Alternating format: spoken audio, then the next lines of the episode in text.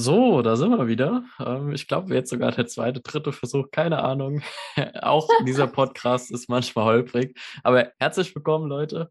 Freue mich, dass ihr wieder zuhört und diesmal wieder mit einem ganz besonderen Gast. Diesmal ist die Lina mit am Start, eine Instagrammerin, also quasi ja eine Kollegin von euch, auf Instagram zu finden auf Some School Spirit.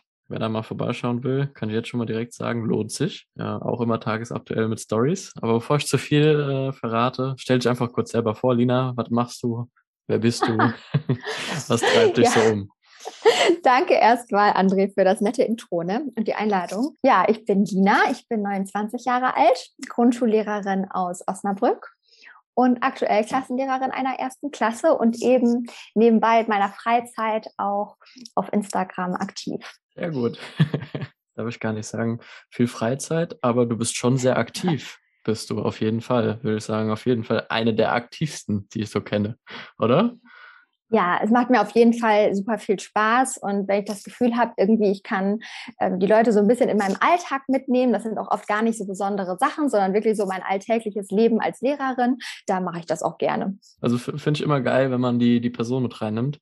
Mache ich ja genauso, dass man äh, einfach ja, diese persönliche Reise mit dokumentiert. Ich glaube, das macht dann auch immer authentisch. Dann kann man sich ein bisschen besser in die Person reinversetzen. Ja, vor allem hätte ich mir das selber so gewünscht, als ich noch Studentin war. Hätte ich so cool gefunden. Ich hätte irgendwie über Instagram äh, Lehrkräfte, also fertige Lehrkräfte irgendwie in ihrem Alltag begleiten und da schon mal so mit reinschnuppern und reinschauen können. Ähm, hätte ich auch spannend gefunden. Ja, das stimmt. Ähm, es ist tatsächlich auch eine interessante Sache, die kommt mir jetzt spontan. Ich frage einfach mal. Ähm, du hast am Anfang, wir haben ja schon ein bisschen miteinander gequatscht, gesagt, du hast am Anfang so ein bisschen anonymer agiert, mhm. hast dann aber irgendwann den Switch gebracht, so komm, ich zeige mich auch. Ich fühle mich da selber besser. Ich bin da mehr ich und ich kann die Leute mehr mitnehmen. Viele machen das tatsächlich auch so, also auch von meinen Followern sind nicht alle, ich sage jetzt mal so öffentlich, sondern ich sage jetzt mal verstecken sich so ein bisschen. Manche haben ja auch irgendwie Probleme, als Lehrkraft auf Instagram vertreten zu sein, wegen den Schülern oder sonst irgendwie. Wie siehst du das Thema? Mhm. Ich kann das total gut verstehen und aus genau den gleichen Gründen habe ich am Anfang auch gesagt, ich mache es lieber erstmal anonym. Ähm, es war eigentlich auch erstmal nur der Grund, dass ich so ein bisschen privat von der Arbeit trennen wollte. Ich wollte jetzt nicht auf meinem privaten Profil immer mit der Arbeit konfrontiert sein. Deswegen habe ich ursprünglich Some School Spirit gegründet und da habe ich dann erstmal nur anonym Sachen geteilt, einfach auch, ja, weil ich da gar nicht so eine große Sache draus machen wollte. Ersten Lockdown, als dann die Corona-Pandemie kam, hat es mir aber irgendwie immer mehr Spaß gemacht und ich kenne das von mir selber. Ich folge am allerliebsten doch den Accounts, wo ich dann auch das Gesicht dazu kenne und auch irgendwie weiß, wer dahinter steckt.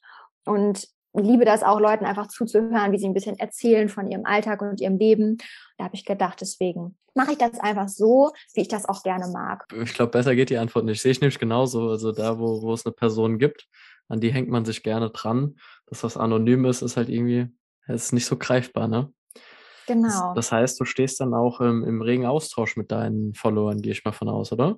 Ja, total. Also es ist auch eigentlich ja mit das Schönste, dass man dann auch Feedback und Reaktionen auf Stories oder Beiträge bekommt und äh, die Community dann von ihren Geschichten erzählt oder auch mir Tipps gibt. Also es ist eigentlich so ein Geben und Nehmen. Ist gar nicht so, dass ich immer nur ähm, Sachen erzähle und Tipps und Tricks gebe, sondern ich bekomme von denen dann auch öfter mal Anregungen zurück. Okay. Ja, es ist natürlich geil, ne, wenn man auch nach wie vor selber noch was lernen kann und sich nicht als äh, ja über alles erhaben sieht und äh, gar nichts mehr annimmt. Das, ja, ja, genau. Ja. Gott, auf keinen Fall. Ich bin ja auch noch voll die Berufsanfängerin. Ich bin jetzt erst, so, ich glaube, im dritten oder vierten Jahr als Lehrerin. Mhm. Ähm, und ich habe auch noch so viel zu lernen und bin auch immer noch auf der Suche nach Inspirationen zu verschiedenen Themen. Da ist Instagram natürlich die richtige Quelle. Sehr gut, ja. Also läuft bei mir genauso. Also der Austausch ist mit das Wichtigste. Ohne das geht's gar nicht, würde ich sogar sagen. Ähm, meine, meine Followerschaft ist ja hauptsächlich irgendwie im Lehramtsstudium, beziehungsweise gerade im Switch zum Ref. Bei dir, du hast gesagt, du hast eine Umfrage gemacht, ist auch tatsächlich relativ viele sogar, die noch studieren. Mhm. Wie, wie, sieht der Rest aus? Genau, ich, mich hat das einfach mal interessiert, weil ich dachte so, ja, was sind das eigentlich für Leute, die sich dafür interessieren, was ich hier so zeige? Irgendwie verstehe ich das ja manchmal selber nicht. Dann habe ich mal gefragt, äh, was sie so machen, ob sie ähm, Schüler, Studenten, Refis oder schon Lehrkräfte sind oder auch was, vielleicht was ganz anderes machen, was, was mit Schule zu tun hat oder eben halt auch nichts mit Schule zu tun hat. Und da kam so ungefähr raus, würde ich jetzt mal nach Gefühl gehen, dass ungefähr ein Viertel äh, Studenten sind, ein Viertel Referendare, ein Viertel fertige Lehrkräfte und der Rest hat im weitesten Sinne irgendwas mit Schule zu tun. Mhm. Ähm, also jetzt so Schulsozialarbeit zum Beispiel oder auch irgendwie Kindergarten, solche ähm, Geschichten mit Arbeit mit Kindern. Oder es sind, glaube ich, äh, Freunde von mir, die mir einfach nur folgen, weil auch das wissen wollen, was bei mir abgeht. Genau. Ich glaube, meine Freundinnen, die haben echt nichts mit Schule am Hut und die wissen inzwischen auch ganz gut Bescheid durch meine Stories und meine Beiträge. Können nochmal einen Quereinstieg machen, hä? Genau. Auch geil, auch geil. Ja, chillig. Ähm, ja, wie, wie sieht's da aus? Also du hast gesagt, du bist jetzt seit drei Jahren, drei, vier Jahren roundabout, bist du in der Schule quasi fertig und mhm. bist da am Arbeiten. Hol die Leute nochmal ab. Wie, wie war dein Übergang vom Studium oder gab es irgendwie so ein ja, krasses Erlebnis im Studium, so ein Schlüsselmoment für dich? Gab es irgendwas im Referendariat, wo du sagst, ey, das ähm, ist mir hängen geblieben? Und wie ist der Übergang zum, ja, dann wirklich Lehrer sein oder Lehrerin sein? Ähm, also die Studienzeit, die muss ich schon sagen, habe ich eher so wahrgenommen, dass das viel war, was ich erstmal für mich selbst gelernt habe, so Allgemeinbildung oder auch fachspezifisch auf die Fächer, die ich studiert habe, bezogen. Das war noch nicht so praxisorientiert und das habe ich auch immer sehr vermisst. Das ging dann im Master so los durch das GHR 300. Das ist so eine Praxisphase, in der man wirklich ein halbes Jahr schon in der Schule äh, Lehrkräfte begleitet und richtig mal Erfahrung sammeln kann und auch mehr vom Lehreralltag mitbekommt. Das war für mich so der erste Aha-Moment, wo ich gedacht habe, ah, ach so ist das im Lehreralltag. Weil so in vier, fünf Wochen Praktikum, die man sonst hat, das ist einfach viel zu kurz, um richtig einen intensiven Einblick zu bekommen. Und auch um mal eine Beziehung zu einer Klasse aufzubauen. Der Unterricht verändert sich dann total, wenn man wirklich mal so einen Draht zu den Kindern hat und die mhm. einen besser kennen. Und andersrum. Und im Referendariat, ja, das ist natürlich eine super intensive, anstrengende Zeit, aber ich hatte da riesengroßes Glück mit zwei ganz tollen Mentorinnen und auch vielen lieben Freundinnen, die ich da gefunden habe, dass das für mich auch eigentlich nur eine positive Erinnerung ist und ich da gern dran zurückdenke. Mhm. Also nicht, Weil, nicht so die klassische Horrorstory, die man oft hört. Nee, nee, gar nicht, gar nicht. Ähm, das finde ich auch ganz schlimm, da irgendwie so Panik vorzumachen. Ich weiß, mhm. dass es das immer wieder mal gibt und natürlich ist vielleicht nicht jeder, hat den besten Draht zu den Mentorinnen und Mentoren oder mit der Seminarleitung. Es kann immer Schwierigkeiten geben, aber ich finde, man sollte erstmal positiv an die ganze Sache rangehen und das Beste draus machen. Und in der Regel ist es ja so, wenn man was Positives ausstrahlt, dann kommt irgendwie auch was Positives zurück und die Leute wollen einem ja helfen im Referendariat und an den allermeisten Schulen möchte man so den Referendaren schon eine gute, lehrreiche Zeit machen. Das ist so, das schön zu hören. Meine Erfahrung eigentlich. Und ähm, da habe ich das erste Mal anderthalb Jahre eine Klasse begleitet, hatte so eine gute Beziehung zu denen aufgebaut. Die haben dann echt auch bei den Unterrichtsbesuchen alles gegeben, nicht nur ja für sich zum Lernen, sondern auch, glaube ich, weil sie mich mochten und haben dann auch wirklich für mich Vollgas gegeben. Und das war so, so schön, dass ähm, ja, ich danach eigentlich noch mehr Freude am Beruf hatte, als ich dann frei war nach dem Referendariat. Da dachte ich so, okay, jetzt kann ich einfach so loslassen, mich ausprobieren. Jetzt stehe ich nicht mehr unter so einer Beobachtung ständig.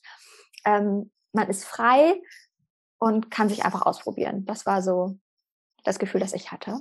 Das, das heißt, jetzt geht es erst so richtig los, wenn ich das jetzt mal ja. zusammenfassen kann, oder? Weil jetzt kannst genau, du dich ja frei entfalten, du sein, genau. du selbst sein, deinen Unterricht machen. Das ja. sieht man ja dann auch in deinen Postings und Stories.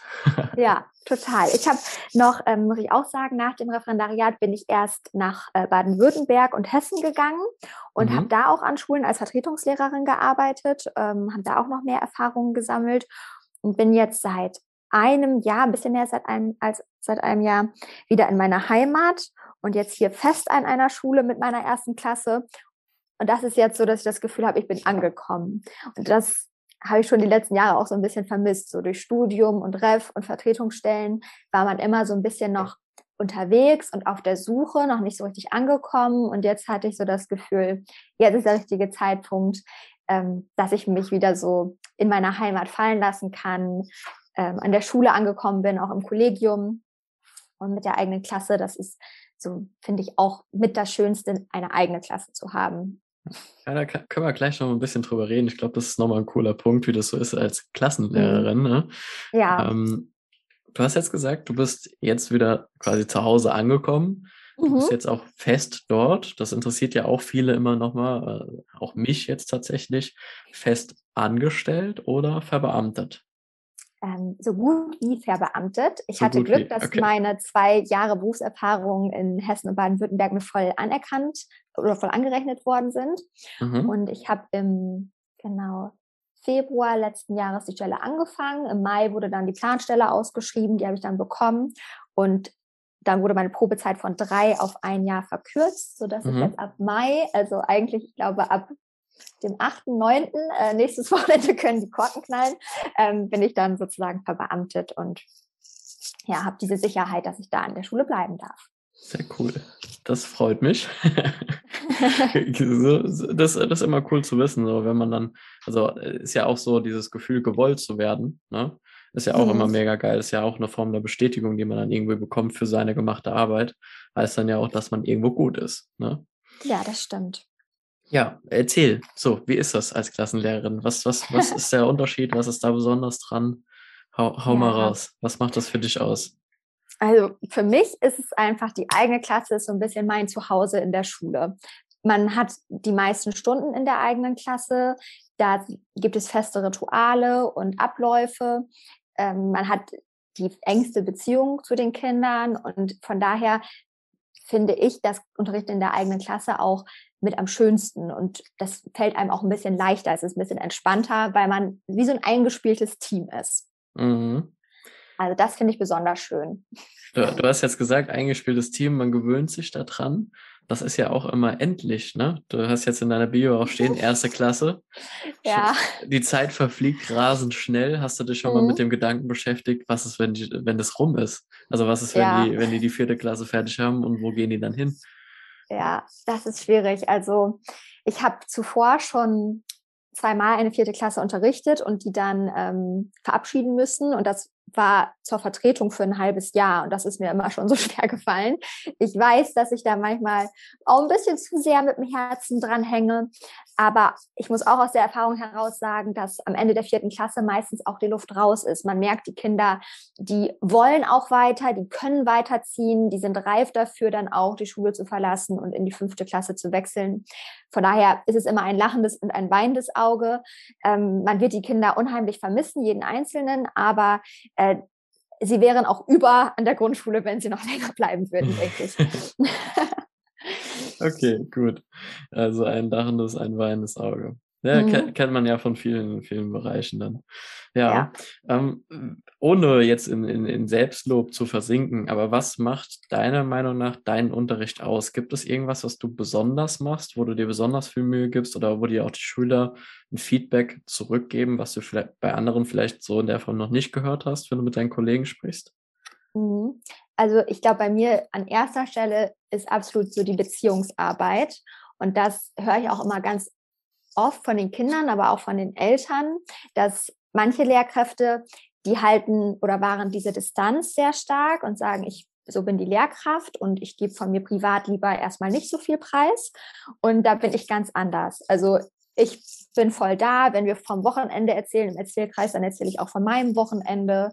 Wenn die Kinder fragen, ob ich irgendwie, was ich für Hobbys habe oder ob ich einen Freund habe oder was mit meinem Hund ist, so solche Sachen, ähm, das sage ich denen auch. So, die kennen mich, die wissen auch ein paar Sachen über mich. Natürlich sind für mich auch ein paar Sachen privat und die erzähle ich nicht, aber ähm, ich habe schon das Gefühl, ich öffne mich mehr, als das mhm. vielleicht manche andere Lehrkräfte machen. Und ich habe das Gefühl, die Kinder öffnen sich dadurch mir auch ganz, ganz viel und vertrauen mir und haben ja auch viele Studien gezeigt, je besser die Beziehung zwischen Lehrkraft und Kindern ist, desto besser lernen die Kinder auch. Also dementsprechend habe ich das Gefühl, das trägt viel zu meinem Unterricht. zwei. Spiegelt ja quasi das wieder, was du auf Instagram auch machst, oder? Ja, eigentlich schon. Ich glaube, wahrscheinlich ist das auch eine so meiner Stärken. Die andere Sache, die zweite Sache, ähm, die mein Unterricht vielleicht ausmacht, ist, ich bin ja absoluter Fan von Ritualen, was auch immer wieder auf meinem Profil Thema ist. Und äh, ich achte schon darauf, den Unterricht oder den Schultag so ein bisschen durchzuritualisieren. Das ja, sorgt einfach für Struktur und Sicherheit bei den Kindern, aber auch bei mir. Da bin ich großer Fan von. Oh, das ist geil. Ja, was ist dein, was ist dein Ritual? Lass uns teilhaben. Äh, das eine Ritual gibt es nicht. Okay. Das geht eigentlich morgens schon los, dass zum Beispiel jeden Morgen in der ersten Klasse der Ablauf komplett gleich ist mit der Begrüßung, dass dann zwei Kinder das Datum vorstellen und den Tagesplan, was wir vorhaben. Äh, das ist wegen in Deutsch. Jetzt machen wir gerade die Buchstabeneinführung im Anfangsunterricht, wo jede Woche ein neuer Laut der Laut oder der Buchstabe halt der Woche ist. Mhm. Und äh, da gibt's dann auch so bestimmte Rituale, die sich immer wieder wiederholen. Wir haben so einen Buchstabenkoffer, wo die Kinder Buch, ähm, passend zum Buchstaben dann Dinge mitbringen dürfen. Und da wissen sie dann schon genau, wie der Ablauf ist, dass wir die Silben schwingen zu jedem Gegenstand, dass wir den Laut lokalisieren, ob der am Anfang, in der Mitte oder am Ende zu hören ist, solche Dinge. Und solche Rituale fordern die Kinder dann halt immer wieder ein. Ne? Das muss dann halt natürlich auch jede Woche gleich laufen. ja, Wenn es mal so ist, dann, dann will man das auch weiter so machen. Gell? Ja, genau. Das gibt den, gerade den Erstklässlern, habe ich das Gefühl, so eine wahnsinnige Sicherheit. Ja, ja aber die, die wissen, was auf einen zukommt, ne? Genau, das ja. mögen die. Ja. Ja, ist doch gut. Ist, ist doch geil. Das können ja jetzt andere, die zuhören, mitnehmen. Ne? Das, wenn man unsichere Leute hat, dass man dadurch Sicherheit vermitteln kann. Genau, unbedingt. Gut. Und gibt es neben dem, dass das ja sehr positiv ist, was du gerade sagst, auch das ein oder andere Kind, was dir jetzt nicht Probleme bereitet, aber in der Form vielleicht auffällig ist oder sonst irgendwie, wo du sagst, hm, da muss ich mehr Arbeit reinstecken oder sagst du, nee, alle gleich oder wie, wie läuft das bei dir? Hm, ja, es gibt immer mal Kinder, die ein bisschen mehr Aufmerksamkeit brauchen als andere Kinder. Das liegt einfach schon an den Charakteren. Manche Kinder, die sind unheimlich mitteilungsbedürftig und andere, die sind eher so ein bisschen zurückgezogener, schüchterner, ruhiger. Und da muss man eher aufpassen, dass die nicht so untergehen hinter denen, die sich so immer in den Vordergrund drängen, sage ich mal. Mhm. Ja. Äh, und dann gibt's natürlich ähm, Kinder, die Schwierigkeiten haben, Ordnung zu halten oder sich an die Regeln zu halten, die viel Streit oder Konflikte mit anderen haben, was dann einfach natürlich ein bisschen mehr äh, aufwendig ist wo wir uns dann drum kümmern. Da ich habe, also was ich in der ersten Klasse gerne mache, ist, dass ich das auch durch positive Verstärkung erstmal angehe. Ähm, ich bin dann nicht mit dem erhobenen Zeigefinger du du du. Das geht mhm. aber nicht, sondern wir versuchen da Lösungen zu finden. Wir überlegen, woher kommt das Verhalten? Warum kannst du dich nicht an diese Regel halten? Und was können wir tun, dass du dich besser dran halten kannst? Mhm. Und dann kriegen die Kinder immer so ein Sonnenheft, da ist eine Sonne, eine Wolke und ein Gewitter und die kriegen dann jeden Tag eine Rückmeldung von mir oder schätzen sich eben auch selber ein, wie war der Tag, hat das heute gut geklappt, so lala oder noch nicht so gut. Wenn wir zum Beispiel beim Thema sind, ähm, ja, kann, man könnte als Ziel aufschreiben, ich bin fair zu anderen. Na, und dann mhm. schauen wir jeden Tag, hat das geklappt. Und wenn es eine Woche lang gut geklappt hat, dann vereinbaren wir irgendeine Belohnung. Okay, Belohnungssystem läuft. Ja, genau. Sehr cool. Ähm, ja, ich, ich glaube, wir können noch über 100.000 Sachen sprechen. Ich glaube, wir müssen uns eh nochmal zusammensetzen, habe ich das Gefühl zumindest. Bin auch mal gespannt, wie die Leute darauf reagieren, was sie vielleicht noch von dir noch hören wollen. Es gibt ja auch immer wieder Feedback zu den Folgen. Ähm, ja, da wäre ich auch gespannt drauf. Ich werde es auf jeden Fall weiterleiten. Wenn die Leute bei dir nachfragen, gerne auch an mich weiterleiten. Ähm, ich habe auch Leute dabei, Natürlich nur ein paar weniger, aber es gibt welche, die wollen erst noch Lehramt studieren und es gibt welche, die studieren schon Lehramt, aber die sind sich noch nicht so sicher, was. Mhm. Und ähm, ich versuche den Leuten immer so ein bisschen zu helfen, gerade mit Personen wie dir, ja, zu, ja, zu aufzuzeigen, wieso man etwas macht. Also wieso bist du Grundschullehrerin und nicht Gymnasiallehrerin? Mhm. Was macht das für dich aus? Was hat für dich den Ausschlag gegeben, zu sagen, ey, hier bin ich richtig? Mhm. Ja, das ist auch bei mir total die Typfrage. Für mich war immer schon klar, als ich selbst schon Grundschul Grundschülerin war, wollte ich schon Grundschullehrerin werden, äh, weil ich eine ganz, ganz tolle Lehrerin hatte. Ähm, das hab, die Frage habe ich mir nie so gestellt. bis irgendwann jemand mich mal angesprochen hat, ja, warum willst du eigentlich Grundschullehrerin werden? Am Gymnasium würdest du ja viel mehr Geld verdienen. So, und da war ich so, äh, also ich habe bei dieser Entscheidung, Lehrerin zu werden, nie so ans Geld gedacht. Ähm, für mich ist einfach der Riesenvorteil, dass Kinder in der Grundschule noch, das heißt beeinflussbarer sind, ne? aber man begleitet sie auf ihrem Weg und man schafft eine Basis für deren Zukunft und man kann noch unheimlich viel ähm, ja mit denen sprechen und überlegen, ähm, wie verhalte ich mich richtig, wie gehe ich mit, mit meinen Mitmenschen um, wie sind meine Werte und wo möchte ich in Zukunft mal hin. Also das reizt mich so an diesem Grundschulalter und eben auch, dass die Kinder gefühlt positiver eingestellt sind. Also die freuen sich jeden Morgen, mich zu sehen. Oh, wie toll, dass du da bist und umarmen ein. Und wenn eine Stunde total viel Spaß gemacht haben, hat, dann sagen sie einem das auch und sagen, ey, boah, heute war richtig toll. Oder mhm. auch wenn es mal nicht so gut war, sind sie genauso ehrlich und sagen, boah, heute war aber irgendwie langweilig. und äh, so ein, am Gymnasium oder ebenso Haupt- oder Realschule, das ist ein anderes Alter. Ne? Das ist so die Pubertät. Und da sind die Kinder vielleicht auch mal so, dass sie denken, oh, die Lehrer irgendwie, die wollen mir irgendwas oder die nerven und kein Bock. Und das wäre sowas, was ich mir persönlich wahnsinnig zu Herzen nehmen würde. Mhm. Ähm, da kann ich so ein bisschen schwieriger mit umgehen. Ich okay. glaube, auch dafür muss man gemacht sein, einen Draht zu Jugendlichen, zu Teenagern zu haben. Okay. Ja, kann ich verstehen. Das kann ich auf jeden Fall verstehen. Ähm, ja. Gibt es noch irgendwas, was du den Leuten mit auf den Weg geben möchtest? Ja, ich glaube, gerade wenn einen solche Fragen umtreiben, dass man sich vielleicht noch unsicher ist, ähm, was man studieren möchte oder welchen Weg genau man einschlagen möchte, würde ich immer sagen, dass nichts in Stein gemeißelt ist. Also egal welchen Weg du eingeschlagen hast, äh, der ist ja nicht für immer. Du, mhm. Auch wenn das häufiger mal an den Universitäten oder später im Ref, im Studienseminar heißt, nee, aber das ist schwierig, aber das geht nicht. Oft, wenn man da dann nochmal hinterher telefoniert oder nochmal nachfragt, sind ganz viele Sachen möglich, die vorher nicht möglich waren. Und deswegen würde ich sagen, ähm, ja, man sollte sich einfach treu bleiben und wenn man dann merkt, man ist den falschen Weg gegangen, dann versuchen sich Hilfe zu holen, zu schauen, wie man das Beste daraus machen kann, um den Weg vielleicht nochmal zu ändern. Und mhm. oft sind die Leute hilfsbereit und äh, machen das auch möglich. Das, das, das ist doch schön. Äh, ein bisschen Hoffnung zurückgeben. Ja. weil, weil manche haben ja echt immer so, das ist so hoffnungslos und es macht alles keinen Sinn und sonst irgendwie. Also du ja. hast andere Erfahrungen gemacht. Das ist doch schön. Ja. Das ist schön. Das ist ein gutes Schlusswort.